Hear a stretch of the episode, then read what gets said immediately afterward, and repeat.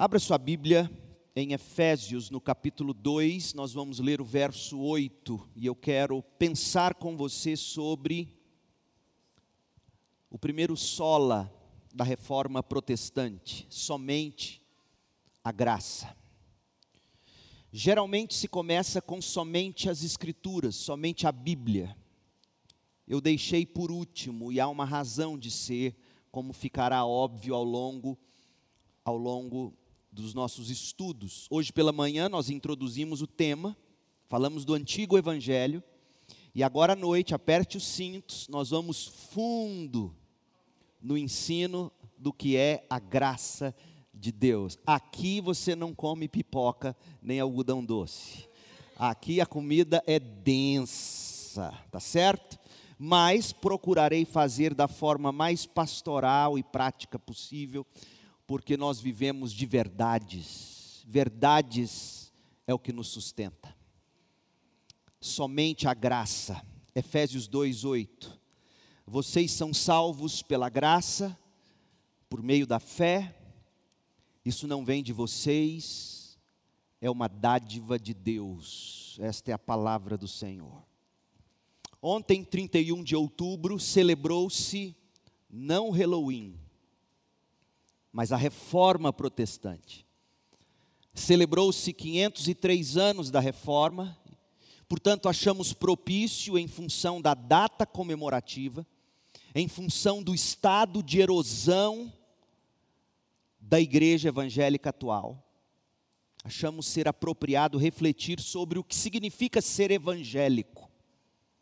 Se alguém perguntar a você, o que é ser evangélico? No que creem os evangélicos?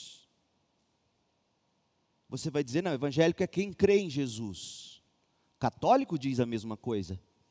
Espírita diz a mesma coisa. O desigrejado diz a mesma coisa.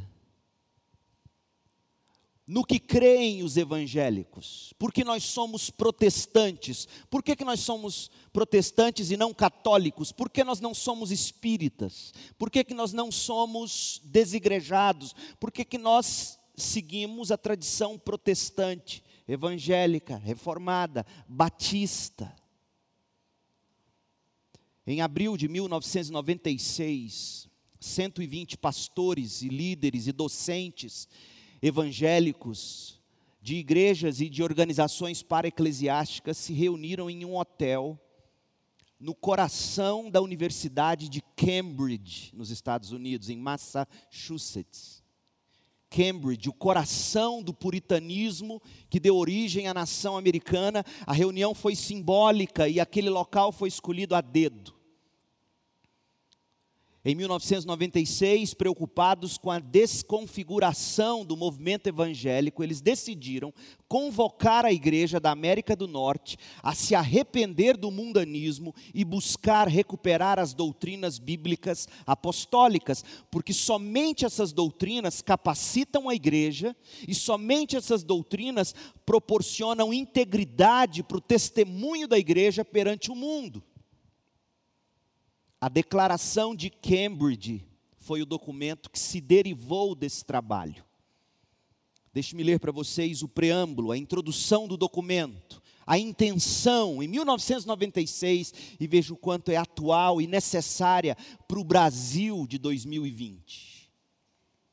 As igrejas evangélicas de hoje estão cada vez mais dominadas pelo espírito deste século em vez de pelo espírito de Cristo. Por isso que foi brilhante o primeiro cântico que o nosso ministro escolheu. Espírito, vem Espírito Santo, é bem-vindo aqui. A igreja cada vez mais dominada pelo espírito desse século. Como evangélicos, nós nos convocamos a nos arrepender do pecado do mundanismo e a recuperar a fé cristã histórica. No decurso da história, continua o documento, as palavras mudam. Na época atual, isso aconteceu com a palavra evangélico. No passado, o evangélico serviu como elo de união entre cristãos de uma diversidade ampla de tradições eclesiásticas, de denominações. O evangelicalismo, ser evangélico, era ser confessional, ou seja, era acolher as verdades essenciais do cristianismo, conforme definidas pelos grandes concílios da igreja ao longo da história, pelos documentos, as declarações de fé, as confissões de fé. Isso era ser evangélico, além disso, os evangélicos também compartilhavam uma herança com ou nos solas da reforma protestante do século XVI. E o preâmbulo da Declaração de Cambridge termina com o seguinte parágrafo: Hoje, a luz da reforma protestante já foi sensivelmente obscurecida. A consequência foi que a palavra evangélico se tornou tão abrangente a ponto de perder o sentido. E de novo eu te pergunto: o que afinal é ser um evangélico? Nós enfrentamos, diz a declaração de Cambridge, o perigo de perder a unidade que levou séculos para ser alcançada, a unidade na doutrina. Por causa dessa crise, por causa do nosso amor a Cristo, o Evangelho, amor ao Evangelho, amor à igreja, amor a Cristo. Por causa disso, nós procuramos afirmar novamente nosso compromisso com as verdades centrais da reforma e do evangelicalismo moderno, ou histórico, perdão. Nós afirmamos essas verdades, não pelo seu papel em nossas tradições, mas porque cremos que essas verdades são centrais para a Bíblia. Fecha aspas. Nós, também a segunda igreja batista em Goiânia, nós precisamos afirmar essas mesmas verdades. Pelos mesmos motivos apresentados por essa declaração de Cambridge.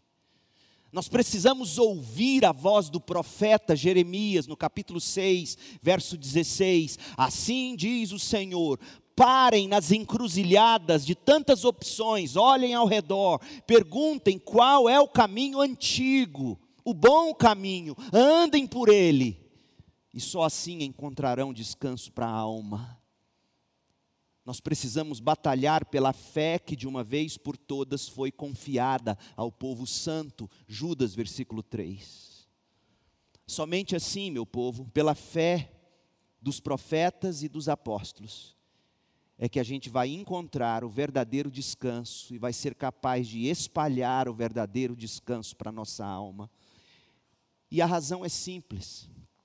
A razão é simples. Por que, que a verdade nos traz descanso para a alma?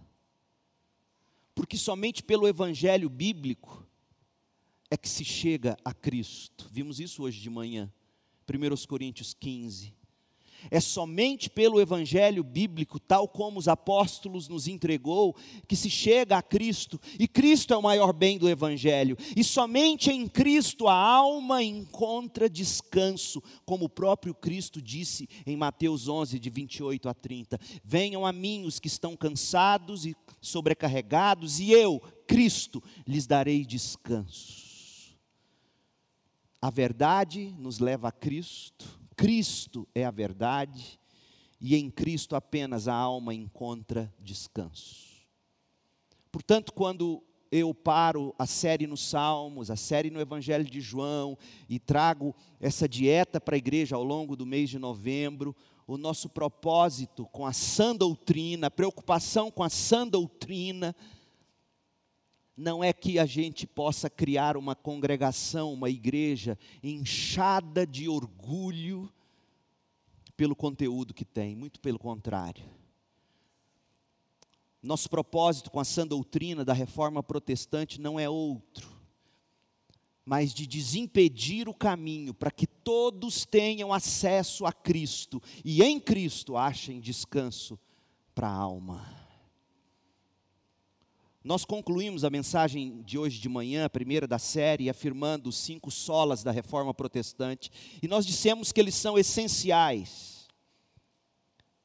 Eles são a essência do que significa ser um cristão protestante, um cristão evangélico, um cristão reformado, como você preferir.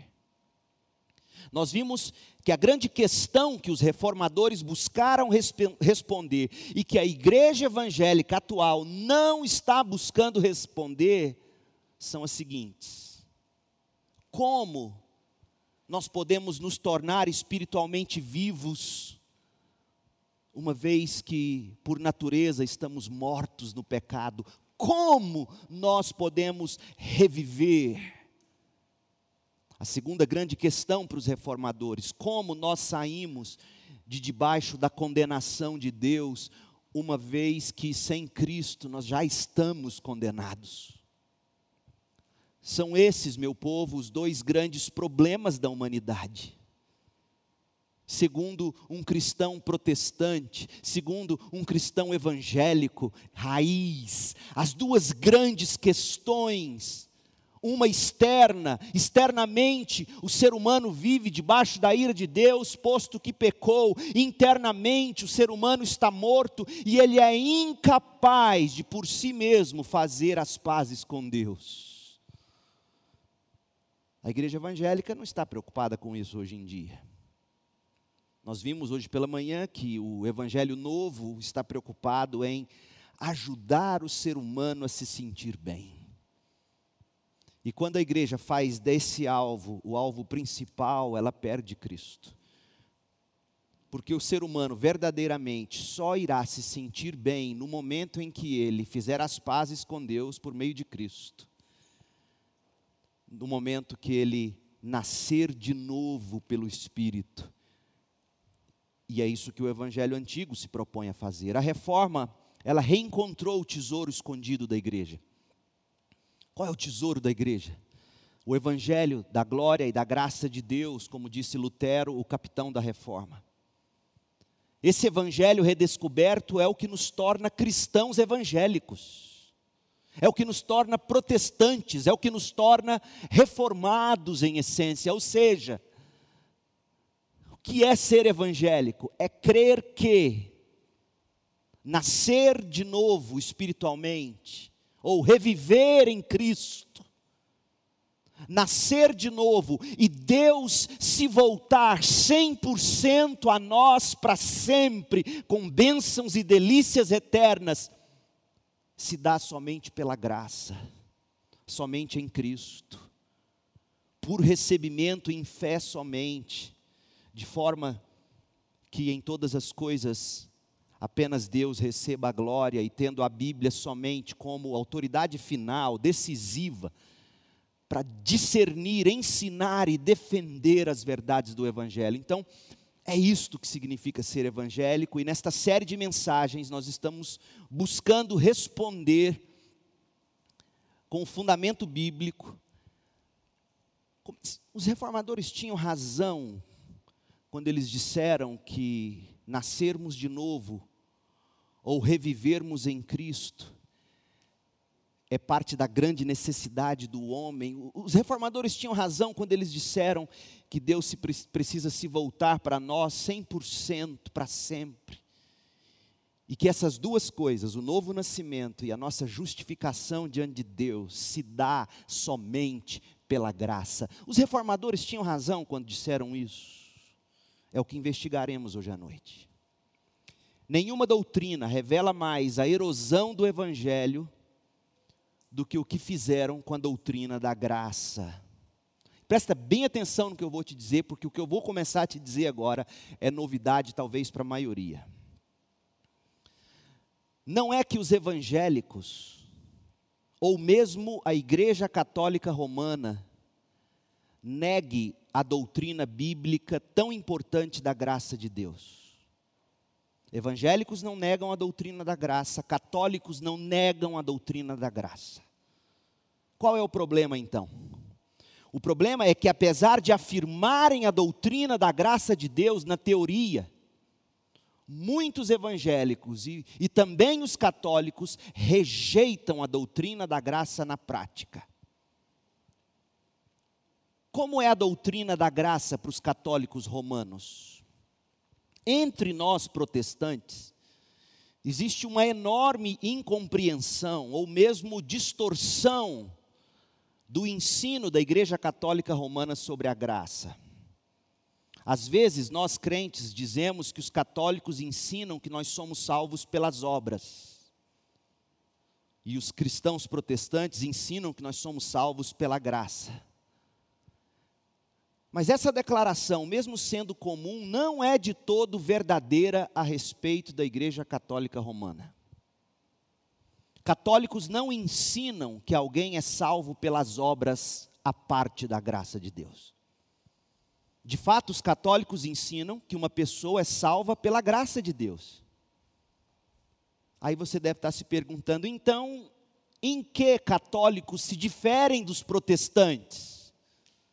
Onde está a linha que diferencia Roma da reforma? A linha que divide está numa palavra: sola, somente. Os reformadores sustentavam que o pecador é salvo somente pela graça de Deus. Favor imerecido, somente por causa do favor imerecido, da graça. Essa doutrina significa que nada que o pecador fizer poderá trazer a ele o mérito para obter a graça de Deus. Isto é, o pecador, ele não coopera com Deus para merecer a graça da salvação. O pecador tampouco coopera com Deus para obter a salvação. A salvação do começo ao fim é dom soberano de Deus para indignos e não merecedores pecadores que todos somos. A essência do ensino contra o qual os reformadores lutavam era resumida no seguinte lema, e veja se esse lema não é o lema de muitos evangélicos, é o que a Igreja Católica dizia na era de Lutero e é o que a maioria dos evangélicos dizem hoje. Por isso que eu digo que nós somos uns evangélicos com alma católica medieval, isso é terrível. Qual era o moto? Qual era o lema? Era o seguinte: aqueles que fazem o que lhes é possível fazer, Deus não negará sua graça. Sou evangélico. Vou repetir. Aqueles que fazem o que lhes é possível fazer, Deus não negará sua graça. Parece um evangélico contemporâneo falando. A graça na mente medieval era semelhante a uma substância colocada, infundida, despejada nos crentes. A graça era como se fosse um pó mágico. Essa é a expressão que os teólogos usam. A graça para os católicos da era medieval é como se, se a graça fosse um pó mágico, capaz de transformá-los à medida que eles cooperam com a graça. O crente comum poderia fazer uso de um, de um pouco da graça, mas aquele crente devoto, verdadeiro, o bom católico, Além de conservar essa graça, ele poderia fazer grande uso dela pelo zelo pessoal extraordinário e por meio de técnicas espirituais. Responda para mim, no que que isso difere dos evangélicos contemporâneos?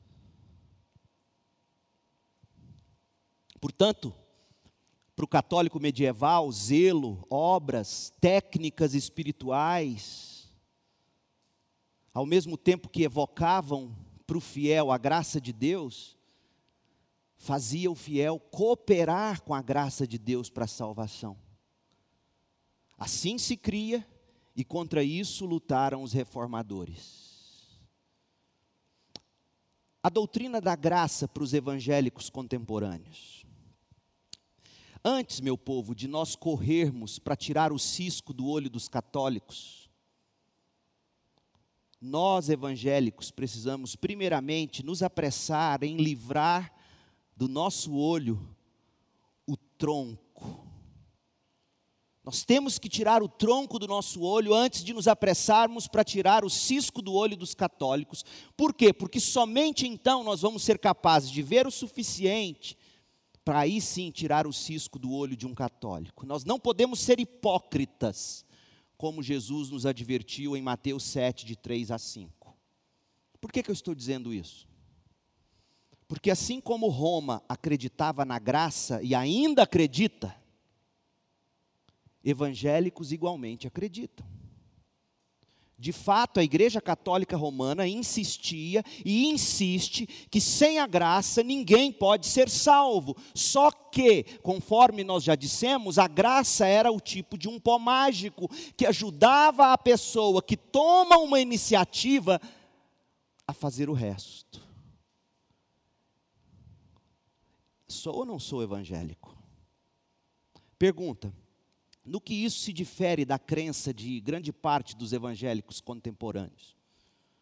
Gente, quando nós olhamos para o cenário evangélico atual, a gente fica com a impressão de que se crê, firmemente se crê que os seres humanos são essencialmente bons. O mal, não, o mal deve ser atribuído às forças impessoais, estruturas corrompidas de poder, instituições de alguma forma malignas e até as ações do diabo. Não, o ser humano é bom, quem o corrompe é o diabo, quem o corrompe são as instituições, quem o corrompe são. É tudo outra coisa. Tem muito crente acreditando nisso. Como se cria na Igreja Católica medieval. Desse modo, a doutrina da graça, que é a essência do Evangelho de Cristo, perde completamente o seu sentido e mesmo a sua utilidade. Meu povo, durante séculos isso tem sido chamado, tem um nome essa heresia, crida hoje pelos evangélicos, essa heresia, até os católicos romanos condenaram. Sabe, sabe como é que chamava essa heresia? Pelagianismo. Pelagianismo. O que, é que foi o pelagianismo? Foi um conceito teológico que negou o pecado original. Eu já escutei da boca de membro de igreja batista dizendo que não acredita que uma criança nasce pecadora. O pelagianismo foi um conceito teológico que negou o pecado original, negou a corrupção da natureza humana, negou o que os teólogos chamam de servo-arbítrio. O que é o servo-arbítrio? É a vontade humana naturalmente cativa pelo pecado, ou cativa ao pecado, escrava do pecado. O bem que eu quero fazer eu não consigo, diz Paulo. O pelagianismo nega isso. Portanto, se ele nega o pecado original, se ele nega a corrupção da natureza humana, se ele nega a escravidão da vontade pelo pecado, eu te pergunto: para que serve a graça? A graça serve para te fazer ter uma vida melhor. Na era medieval, uma vida melhor no céu, você teria um espaço melhor no céu. Na era contemporânea, entre evangélicos, para você ter bênçãos na terra. Evangélicos, tire o tronco do olho antes de querer tirar o cisco do olho dos católicos. Nós temos muito do que nos envergonhar em termos de sermos pelagianos. O termo é derivado de um homem chamado Pelágio da Bretanha, foi um forte debatedor de Agostinho no século V. Os reformadores, pasmem, não acusaram a Igreja Católica Romana de pelagianismo. Por quê? Porque a própria Igreja Católica condenou o pelagianismo no concílio de Éfeso entre os anos 414 e 418 depois de Cristo.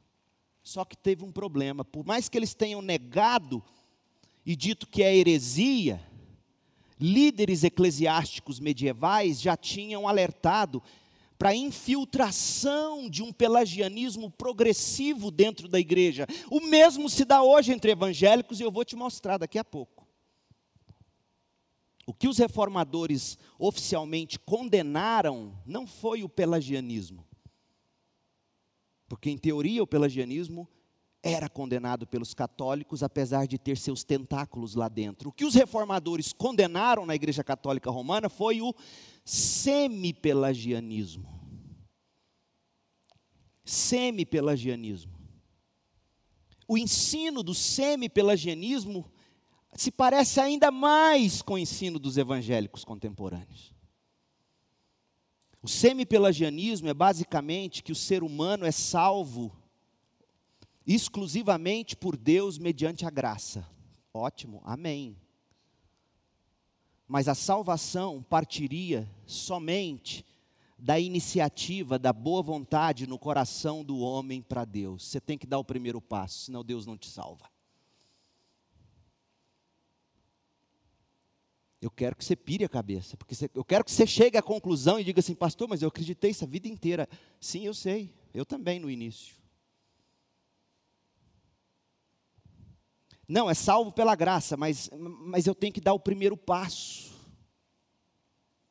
Isso é, o homem precisa dar o primeiro passo em direção a Deus, e então Deus vai completar o processo de salvação no homem.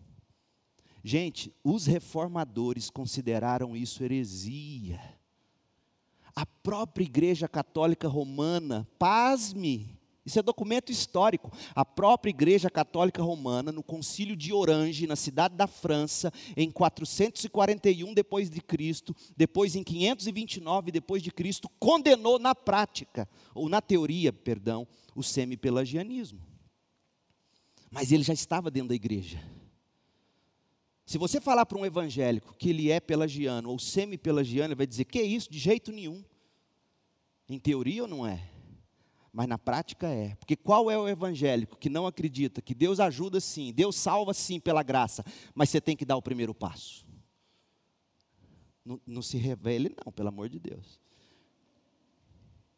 O semi-pelagianismo deriva do pelagianismo, e mesmo que tenha sido oficialmente rejeitado, ele estava impregnado na Igreja Católica Romana e está hoje entre nós evangélicos.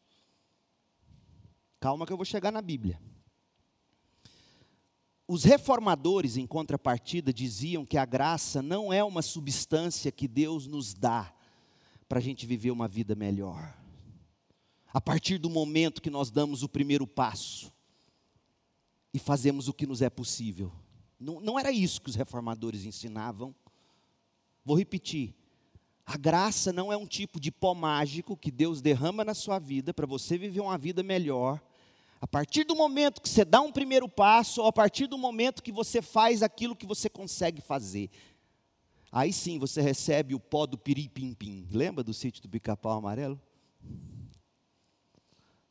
Não é isso graça, segundo as Escrituras. A graça, diziam os reformadores, é uma atitude de Deus em relação a nós aceitando-nos como justos por causa da santidade de Cristo e não nossa. Além do que, Deus é quem coloca em nós o desejo e a capacidade para dar o primeiro passo. Filipenses 2:13, ou não é isso que a Bíblia diz?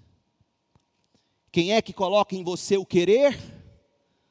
Deus. Quem é que dá a você a condição de dar o primeiro passo que você quis, porque Deus colocou? Deus. Filipenses 2,13. Você não precisa saber grego, você não precisa saber hebraico, você precisa saber ler. E se não sabe ler, ouvir. É Deus quem opera o querer e o realizar. Mas de onde vem a ideia que eu tenho que dar o primeiro passo? Pelagianismo, semi-pelagianismo. É Deus quem começa e termina a obra de salvação no pecador. Filipenses 1:6. Aquele que começou a boa obra vai terminá-la. Romanos 8, de 29 a 30. Aos que de antemão escolheu, predestinou, justificou, ele vai glorificar. É ele quem começa, é ele quem termina. Isso sim é graça. Pergunta: Quanto do evangelicalismo brasileiro não se parece com o semi-pelagianismo para nossa vergonha? Gente, é a cara do semi-pelagianismo que os reformadores combateram. Quantas não são as pregações de púlpitos evangélicos que soam exatamente como o moto da igreja medieval contra o qual lutou Lutero e a reforma?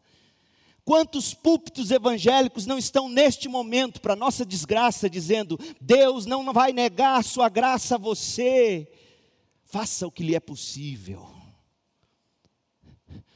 É no mínimo desonestidade, porque é impossível alguém dar um primeiro passo.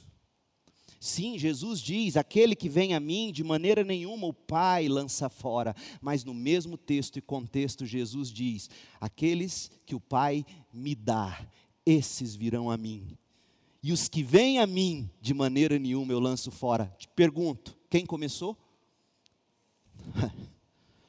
Você não precisa saber grego, você precisa ter um coração humilde para dizer: Deus iniciou, e se Deus não tivesse iniciado, eu estaria muito bem, obrigado, nos meus pecados. Quantas não são as mensagens semipelagianas contra as quais a reforma protestante lutou, pregadas ainda hoje em igrejas evangélicas ou por mensageiros do evangelho e que soam mais ou menos assim: você tem que querer. Você tem que tomar uma decisão. Ora, que dizer de Romanos 9,16?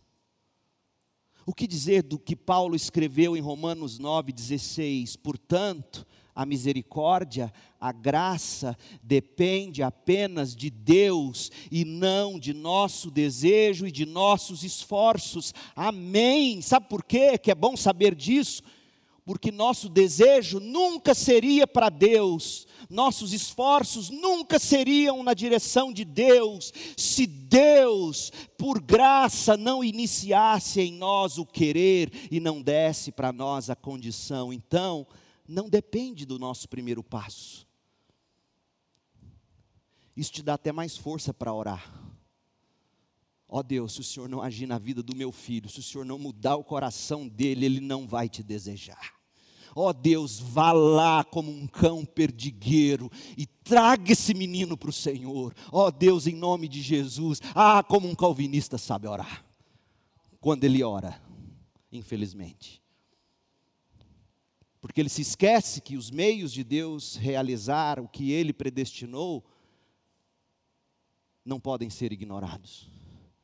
A pregação e a oração a graça não depende do desejo, nem do esforço ou da decisão do homem, mas da pura e simples misericórdia, iniciativa de Deus. É Deus mesmo quem escolhe ter misericórdia de alguns e endurece o coração de outros. Romanos 9, 18.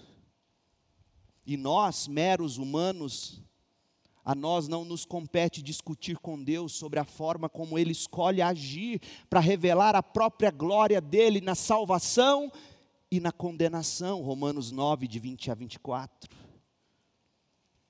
Outra coisa, quantos evangélicos não andam dizendo por aí que a graça de Deus é para nos reafirmar, é para nos fazer sentir amado, como se o amor de Deus por mim fosse a maior verdade do universo. Não. A maior verdade do universo é que Ele tem amor pelo Seu Filho amado Jesus Cristo. E esse amor pelo Filho transborda em amor por mim, por você. A reforma protestante, no entanto, insistia no conceito teocêntrico que exalta a glória de Deus a glória da soberana graça de Deus. Efésios 1, verso 6. Deus assim o fez para o louvor de Sua graça gloriosa, que Ele derramou sobre nós, através do Seu Filho amado. Está vendo? O amor de Deus pelo Filho Jesus Cristo se transborda em amor por nós. Essa é a maior verdade do universo. Esse é o meu filho amado, Jesus Cristo, em quem minha alma tem prazer.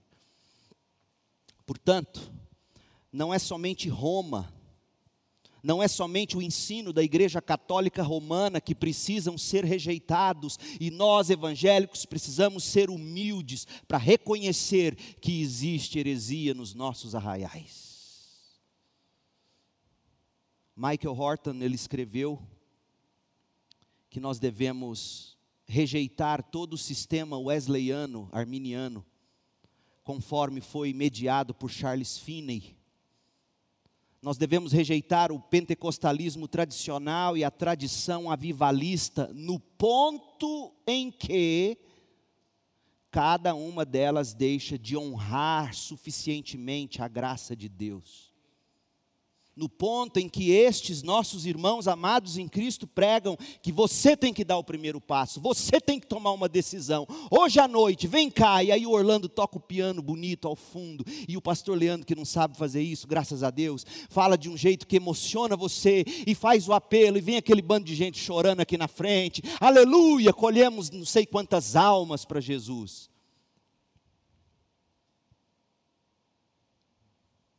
Até onde o protestantismo exaltou o homem às custas de Deus, até ali o, o protestantismo se acomodou à era moderna. E diz Michael Horton, e é aí que está o âmago da crise que nos trouxe até aqui. Exaltamos o ser humano às custas da soberana graça de Deus. Meu povo, se você pensa que o semi-pelagianismo que fala da necessidade da, da, da iniciativa do homem contribuindo com a graça para a salvação. Se você acha que isso não atingiu, inclusive os batistas brasileiros, é porque você não conhece a nossa história. Deixe-me resumir para você. Os primeiros pais missionários batistas que chegaram aqui oficialmente, aos quais nós somos eternamente gratos, foram os missionários William Buck Bagby, sua esposa, e Taylor com a esposa dele. E uma das primeiras coisas que Taylor fez quando ele chegou ao Brasil, lá no final do século XIX, foi traduzir para o português uma declaração doutrinária, que serviu como declaração doutrinária dos batistas até 1980. Nossa igreja, organizada em 1944, foi organizada em cima dos 18 artigos que os Bagbys e os Taylors, na tradição reformada, trouxeram para o Brasil. E eu quero te mostrar como que o semi-pelagianismo entrou na nossa declaração de fé atual. São documentos. Olha como dizia o artigo 7 da declaração doutrinária que foi vigente até 1980 sobre a graça e a regeneração. Dizia assim, abre aspas: "Cremos os batistas até 1980, cremos que a fim de serem salvos, os pecadores devem ser regenerados, nascidos de novo. Que a regeneração consiste em dar uma disposição santa à mente que a regeneração é efetuada de uma maneira acima da nossa compreensão pelo poder do Espírito Santo, em conexão com a verdade divina, de maneira a assegurar nossa obediência voluntária. Sim, eu obedeço, eu, eu, eu arrependo, eu creio voluntariamente. Mas a regeneração produziu isso em mim, e aí a nossa declaração até 1980 completa a evidência de que houve regeneração aparece nos santos frutos do arrependimento, fé e novidade de vida. Nossa declaração dizia assim: a prova de que o Leandro foi regenerado é que ele se arrependeu, creu e está vivendo vida, de no, vida nova em Cristo. Ou seja, a regeneração, o novo nascimento iniciava e eu respondia com arrependimento, fé e novidade de vida. Ocorre que a partir de 1979, e eu tenho certeza, eu pedi para o Júnior e a Laisa levantar as atas para mim da CBB, da Convenção Batista Brasileira. Eu quero entender por que, que a partir de 1979, a nossa convenção resolveu criar um conselho que fosse rever nossa declaração. E eu creio que é por causa daquele movimento todo de cruzada evangelística, de Billy Graham, bem intencionado, mas influenciado pelo movimento de Charles Finney, que dizia o seguinte: Deus vai agir, mas você tem que dar o primeiro passo. Aí eles trabalharam e a partir de 1985, para nossa tristeza, a nossa declaração mudou. E eis o que ela diz. E, e eu mostro para você a contradição dela. Artigo 5 da declaração atual, parágrafo 2, salvação. A regeneração é o ato inicial da salvação. Amém. em que Deus faz nascer de novo o pecador perdido, fazendo dele uma nova criatura em Cristo, é obra do Espírito Santo, amém. Ué, pastor, onde está o problema? O problema está no inciso primeiro. O inciso primeiro diz assim: há duas condições para o pecador ser regenerado. Misericórdia. Duas condições: arrependimento e fé. O arrependimento implica mudança radical do homem interior. Espera aí, você consegue promover mudança radical interiormente? Você não consegue, nem eu. A fé, a confiança e a aceitação de Jesus Cristo como Salvador. Ora, é impossível ao homem a parte da iniciativa da graça de Deus, posto que é o Espírito Santo mesmo que convence o homem do pecado, João 16, 8. A fé não vem de nós, é dom de Deus, Efésios 2, 8. Portanto, é por isso que eu prefiro dizer com a nossa primeira declaração de fé, a evidência apropriada da regeneração efetuada por iniciativa da graça pelo Espírito Santo aparecem na forma dos frutos de arrependimento, fé e novidade de vida. Deus regenera o Leandro, o Leandro responde com arrependimento, fé e novidade de vida. Sim, o pecador tem que tomar uma decisão, ele precisa se arrepender do pecado, ele precisa crer para a salvação voluntariamente, mas tudo isso é Deus mesmo quem graciosamente opera em nós, do começo ao fim. Como é que um pastor faz apelo crendo em tudo isso? Ele prega o Evangelho, e não há problema algum em ele dizer: Você reconhece que você é pecador à parte de Cristo? Arrependa-se e creia em Jesus. E se houver ali arrependimento, crença e conversão, foi porque Deus promoveu tudo isso. Eu não subo a esse púlpito certo de que algum de vocês vai ter que dar o primeiro passo para Deus poder agir com graça. Primeiro, que não é bíblico. Segundo, que na prática isso se prova impossível. Agora, eu subo ao púlpito certo de que Deus tem suas ovelhas. E que quando o Evangelho é pregado, elas ouvem a voz do bom pastor Cristo pela pregação.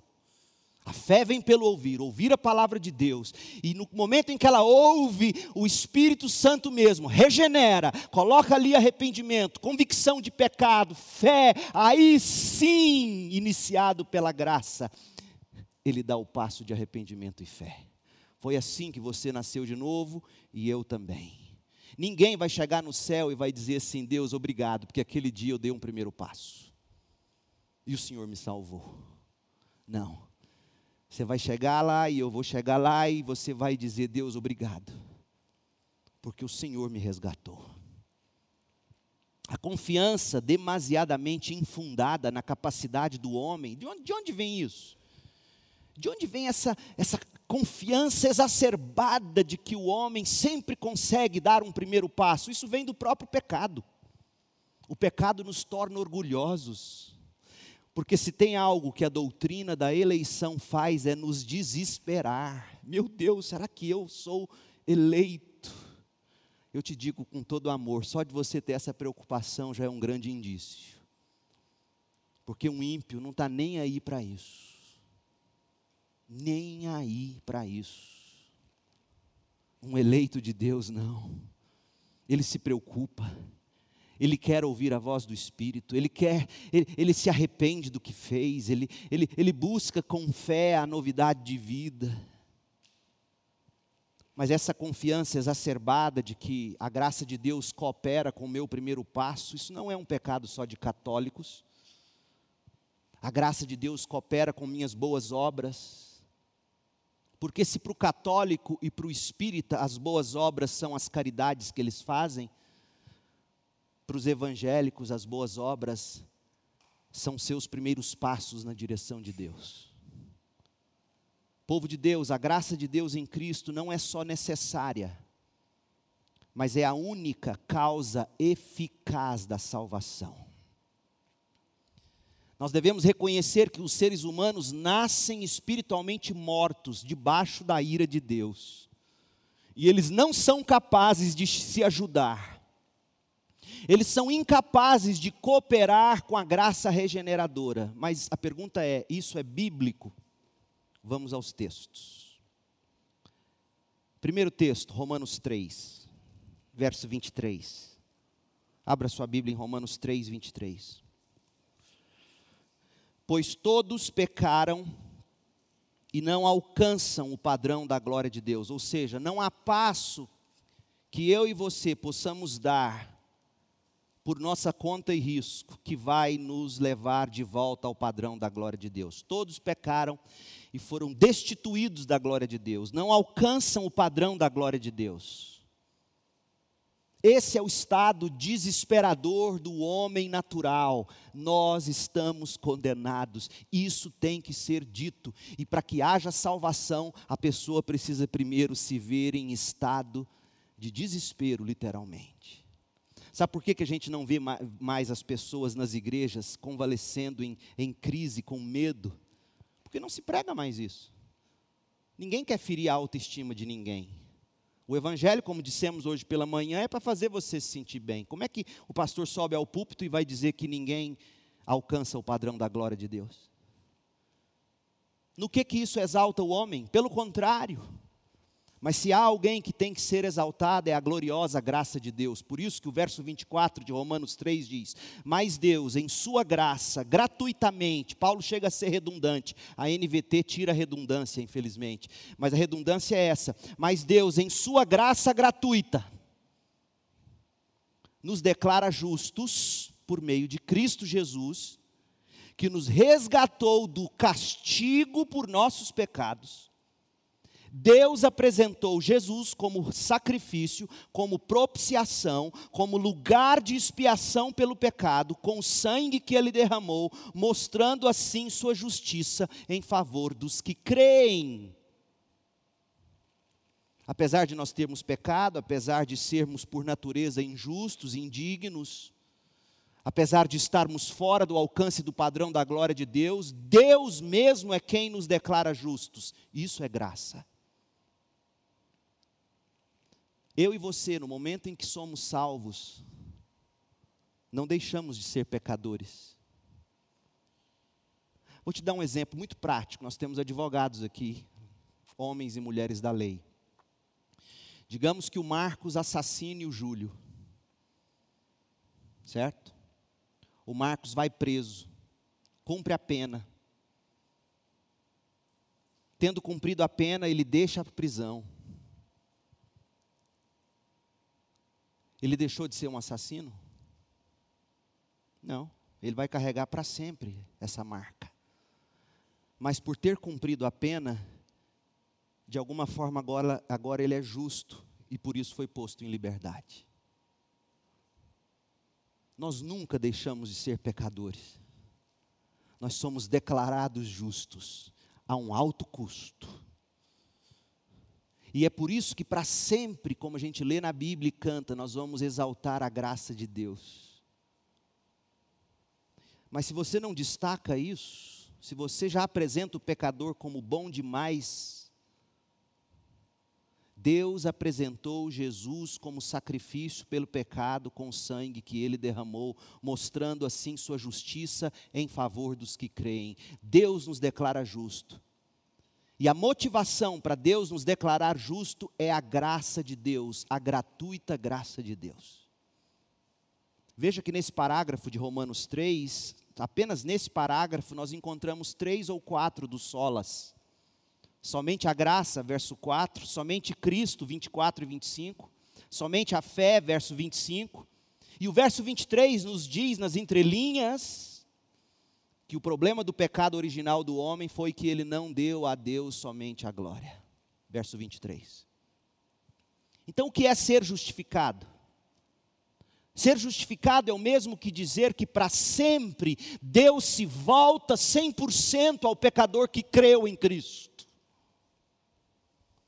Outro destaque importante no texto é ao dizer que em Sua graça, gratuitamente, Deus nos declara justos, verso 24. Paulo está deixando claro que a justificação, gente, está longe, infinitamente distante de ser algo que a gente faz para merecer ou para ganhar. Um assassino continua assassino. Com efeito, nós não fazemos qualquer contribuição para a nossa ressurreição da morte espiritual pela graça. Tampouco fazemos alguma contribuição para Cristo como fundamento da nossa justificação. Não fazemos qualquer adição à graça de Deus. A graça é gratuidade.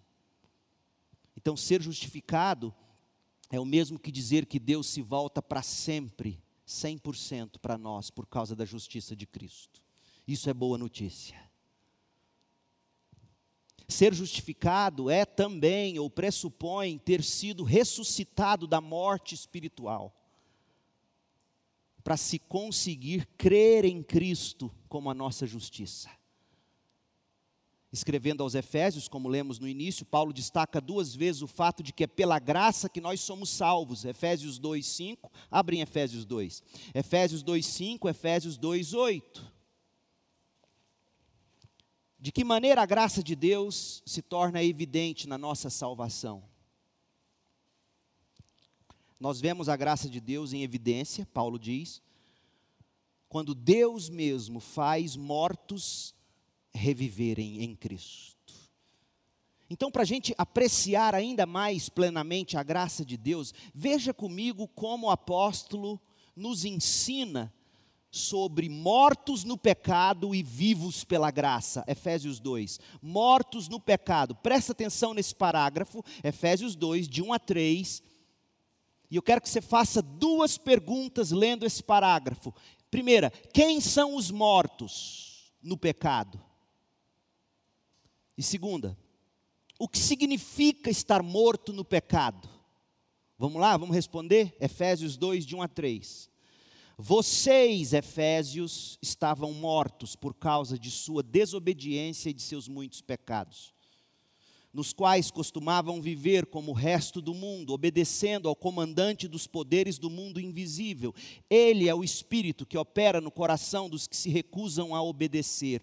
Todos nós, Paulo agora inclui a si mesmo, judeu, gentil, todos nós vivíamos desse modo, seguindo os desejos ardentes e as inclinações de nossa natureza humana. Éramos todos, por natureza, merecedores da ira de Deus. Quem são os mortos?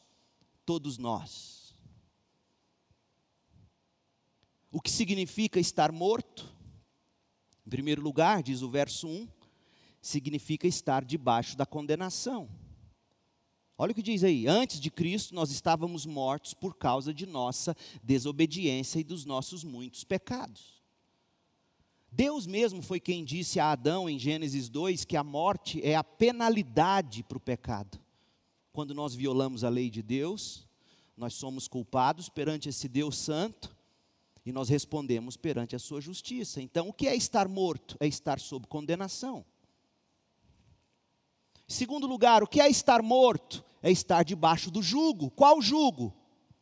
Três julgos aí nesse parágrafo: o jugo do mundo, viver como o resto do mundo, verso 2, viver seguindo os desejos ardentes e as inclinações da nossa natureza humana, verso 3, e é obedecer o diabo, comandante dos poderes deste mundo, verso 2. Estar morto é estar, em primeiro lugar, condenado, posto que estamos mortos, segundo, é estar debaixo do jugo do mundo, da carne e do diabo. E terceiro, estar morto significa estar debaixo da ira de Deus. Verso 3: éramos por natureza merecedores da ira como os demais. Gente, vamos ser honestos. Até nós crentes custamos acreditar no que a gente acabou de ler. Imagina um mundano. Muitos não aceitam esse ensino fora da igreja e tantas vezes dentro dela mesma. Muitos assumem que as pessoas são, por natureza, boas. A gente acredita mais que se nós tivermos bons exemplos na sociedade, se nós tivermos leis melhores, se nós tivermos governantes melhores, se nós tivermos justiça melhor aplicada, a gente crê muito mais que isso vai fazer alguma coisa do que o Evangelho. Não é verdade? Mas em que pese leis justas, exemplos nobres, educação de qualidade serem inestimáveis, tudo isso é impotente para mudar o coração corrompido do homem. Tudo isso é impotente para levar o homem a Deus. Dentro da igreja, muitos já disseram e ainda dizem que as pessoas estão doentes. Na verdade, Paulo diz: nós estamos mortos. E quando Jesus diz que ele veio para doentes, ele quis dizer: Eu vim para moribundo. O que é um moribundo? É quem já não consegue mais mover um dedo. É praticamente um morto. Não é que nós temos apenas um resfriado. É que sem Cristo nós estamos mortos. Pesa sobre nós a ira de Deus. Vivemos sob o jugo do pecado, do mundo e da carne. Estamos condenados. O que é vivo pela graça de Deus? Paulo vai dizer a partir do verso 4. Romanos 2, Efésios 2, 4, mas Deus é tão rico em misericórdia e nos amou tanto que, embora estivéssemos mortos por causa de nossos pecados, nós demos o primeiro passo? Não, Ele nos deu vida juntamente com Cristo. Embora estávamos mortos, embora não tínhamos apetite, embora não queríamos Deus, embora não nos movíamos, Ele nos deu vida juntamente com Cristo. O que, que isso significa? Graça. É pela graça que vocês são salvos.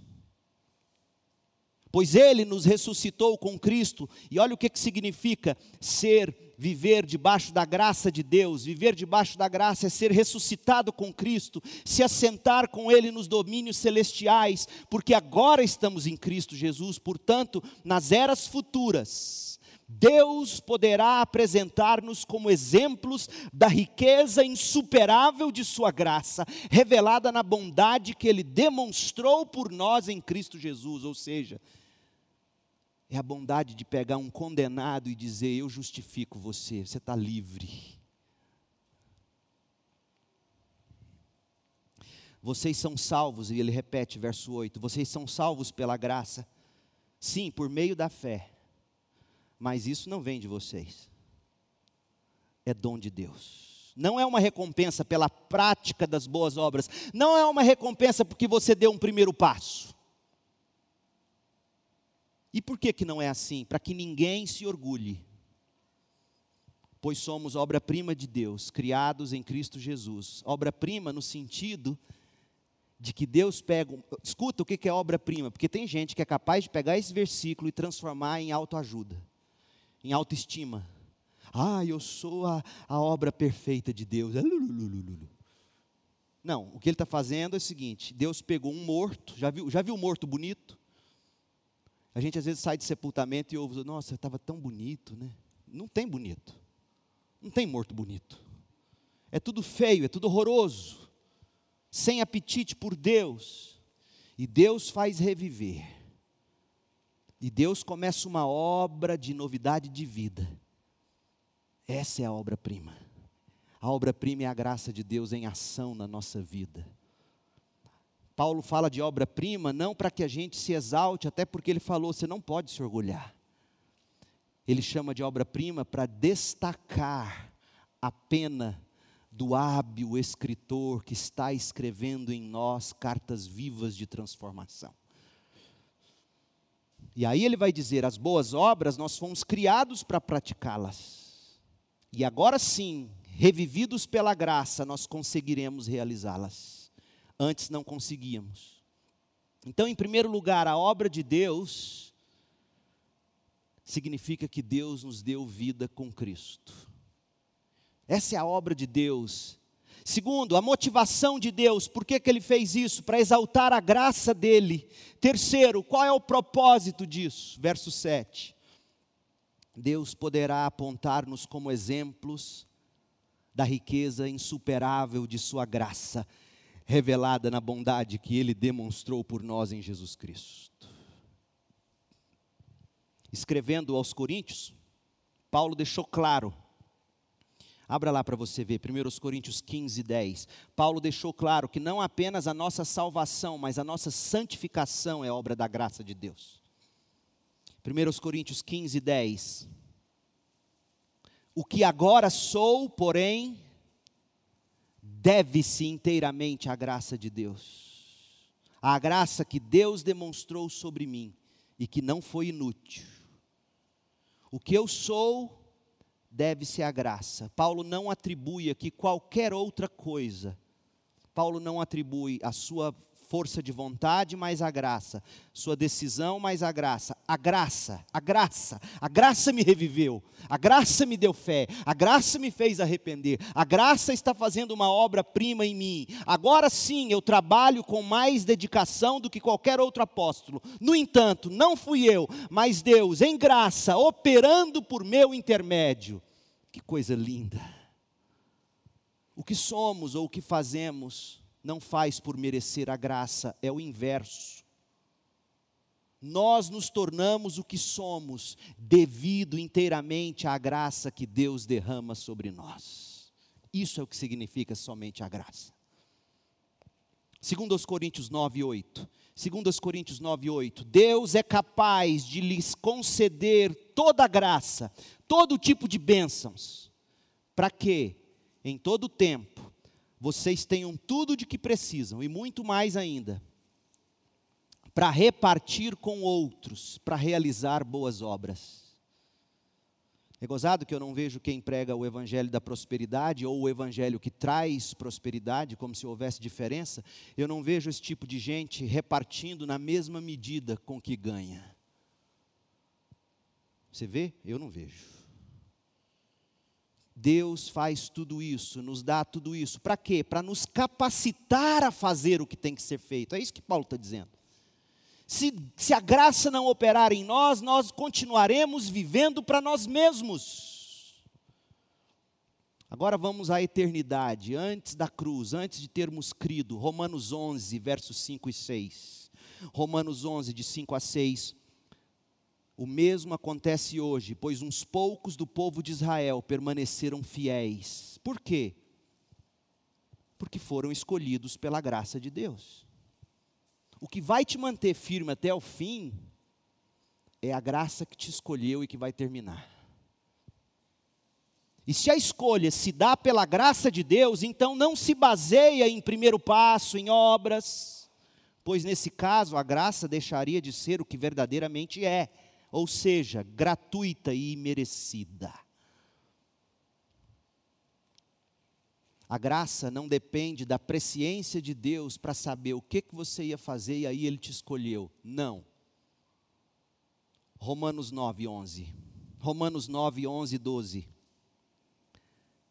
Antes, eles nasce, antes de eles nascerem, eles quem? Jacó e Esaú. Antes de eles nascerem, Porém, antes mesmo de terem dado um primeiro passo, antes mesmo de terem feito qualquer coisa boa ou má, ela, a mãe, recebeu uma mensagem de Deus, e essa mensagem mostra que Deus escolhe as pessoas conforme os propósitos dele, e as chama sem levar em conta os primeiros passos, as obras que praticam foi dito a Rebeca: seu filho mais velho servirá seu filho mais novo. É graça. Ai, se não fosse a graça, viveríamos na desgraça do nosso amor pelo mundo, pela carne, servos do diabo. Então, historicamente, somente pela graça significa que a obra da eleição de Deus para a salvação do pecador foi baseada somente na graça de Deus e não em quaisquer atos humanos de qualquer natureza que Deus de antemão previu. Não existe isso. Segundo, a obra expiatória de Deus para a salvação do pecador foi baseada na graça de Deus e não em méritos que a gente adiciona a Cristo. A obra regeneradora de Deus para a salvação do pecador nos ressuscitou nos deu fé, nos deu arrependimento, nos fez nascer de novo, e é por isso que a gente reafirma que na salvação nós somos resgatados da ira de Deus unicamente pela graça, obra sobrenatural do Espírito Santo, é isso que nos leva a Cristo, que nos solta de nossa servidão ao pecado, que nos ergue de nossa morte espiritual e nos leva à vida. Ah, meu povo, nós temos que negar que a salvação seja em qualquer sentido obra humana. Os métodos, as técnicas ou as estratégias humanas por si só não podem realizar a transformação. A fé não é produzida pela nossa natureza não regenerada, é obra da graça. E eu concluo com aplicações agora. Primeira, o que é a graça de Deus? Deixe meu bom velhinho te ensinar, John Piper. Anota, escreve isso aí, espalhe nos stories, deixe o mundo ouvir. O que é a graça de Deus? A graça de Deus é a disposição e a ação de Deus para dar a maior bênção possível às criaturas menos merecedoras ao maior custo jamais imaginado. Isso é graça. A graça de Deus é a disposição e a ação de Deus para dar ao pecador a maior bênção possível, a nós, as criaturas menos merecedores, ao custo elevadíssimo jamais imaginado. Qual é o custo jamais imaginado? Romanos 8,32: Deus não poupou o seu próprio filho. Quem são as criaturas que menos merecem? Nós, quando nós ainda éramos pecadores, Cristo morreu por nós. E qual é a maior bênção possível que Deus pode te dar? Ele mesmo. Romanos 5,10: quando ainda éramos inimigos de Deus, nosso relacionamento com Deus foi restaurado pela morte de Cristo. Essa é a maior bênção que Deus pode te dar, fazer as pazes com você. 1 de Pedro 3,18: Cristo sofreu por nossos pecados, morreu pelos pecadores, a fim de nos conduzir a Deus. O que é a graça? A graça de Deus é a disposição e a ação de Deus para nos dar a maior bênção, Ele mesmo, as criaturas menos merecedoras, eu e você, nossos filhos ao custo mais elevado, jamais imaginado, seu filho Jesus Cristo. Qualquer coisa diferente dessa definição não é o evangelho dos apóstolos. Você já provou dessa graça? É a pergunta que eu te faço. Você já recebeu o maior de todos os bens que Deus poderia te dar? Ele mesmo. Você já olhou para si mesmo e já se viu a pessoa menos digna de receber nada menos do que Deus? E você já parou para considerar que o custo disso foi Deus Pai entregar o Filho unigênito, para que todo aquele que nele crê não pereça e tenha a vida eterna. Isso é graça sendo a salvação somente pela graça, e todos os dons que nós recebemos também obra da graça, não pode haver entre evangélico orgulho espiritual. Mesmo e principalmente aqueles que, que chamam, que alcunharam, que apelidaram de batismo com o Espírito Santo, plenitude do Espírito Santo se achando alguma coisa, é graça. Pela graça de Deus você é quem você é. Evangélico tem que ser o ser humano mais humilde na face da terra. É graça. Sendo a salvação somente pela graça do início ao fim, não poderá jamais haver qualquer atitude de superioridade por parte de evangélicos quando lidando com quem não é evangélico. Porque se nós enxergamos a verdade, foi porque pela graça Deus abriu nossos olhos, e se ele ou ela, de direita ou de esquerda, ainda não enxergou, é porque ainda lhe falta a graça. o crente tem que ser humano, compassivo, sendo a salvação somente pela graça do início ao fim, não poderá jamais haver por parte de evangélicos liturgias mecânicas, mágicas, supersticiosas, na tentativa de mexer com as emoções da congregação e chamar isso de mover do espírito. O que nos cabe fazer é apresentar Cristo, belo como é, em música, através das orações, a leitura e as escrituras, exaltarmos Deus ao máximo, e Ele cuidará de, pelo Espírito, mover ou não nossas afeições é graça do começo ao fim. Portanto, somente pela graça nos torna um povo humilde, dependente de Deus, deveria nos fazer orar mais, deveria nos fazer pregar mais, deveria nos fazer ser maiores discipuladores. Sabemos que pela graça nós fomos chamados para as boas obras, certos de que tudo depende de Deus. Somente pela graça faz-nos andar longe de abraçar uma vida de libertinagem, já que é tudo graça, eu vou pecar. Não. E eu termino com a estrofe de um hino de Isaac Watts, escrito em 1707. Ele capturou muito bem como uma vida que foi alvo da graça enxerga o seu existir. A última estrofe do hino 127 do HCC, Inário para o Culto Cristão, ao contemplar a rude cruz. Que lindo hino! Isaac Watts diz assim: se eu fosse o mundo lhe ofertar, ele iria desprezar. Seu grande amor, sua graça, sua maravilhosa graça, vem requerer, não o mundo, mas minha alma, a vida e todo o meu ser. Eu vou repetir: se eu fosse o mundo lhe ofertar, ele o iria desprezar seu grande amor vem requerer minha alma, a vida e todo o ser. Entregue-se ao Senhor hoje à noite. Prove e veja que Ele é bom. Oremos. Ó Deus, eis aqui cinco pães e dois peixinhos. Maravilhosa graça Ó oh Deus, quantas verdades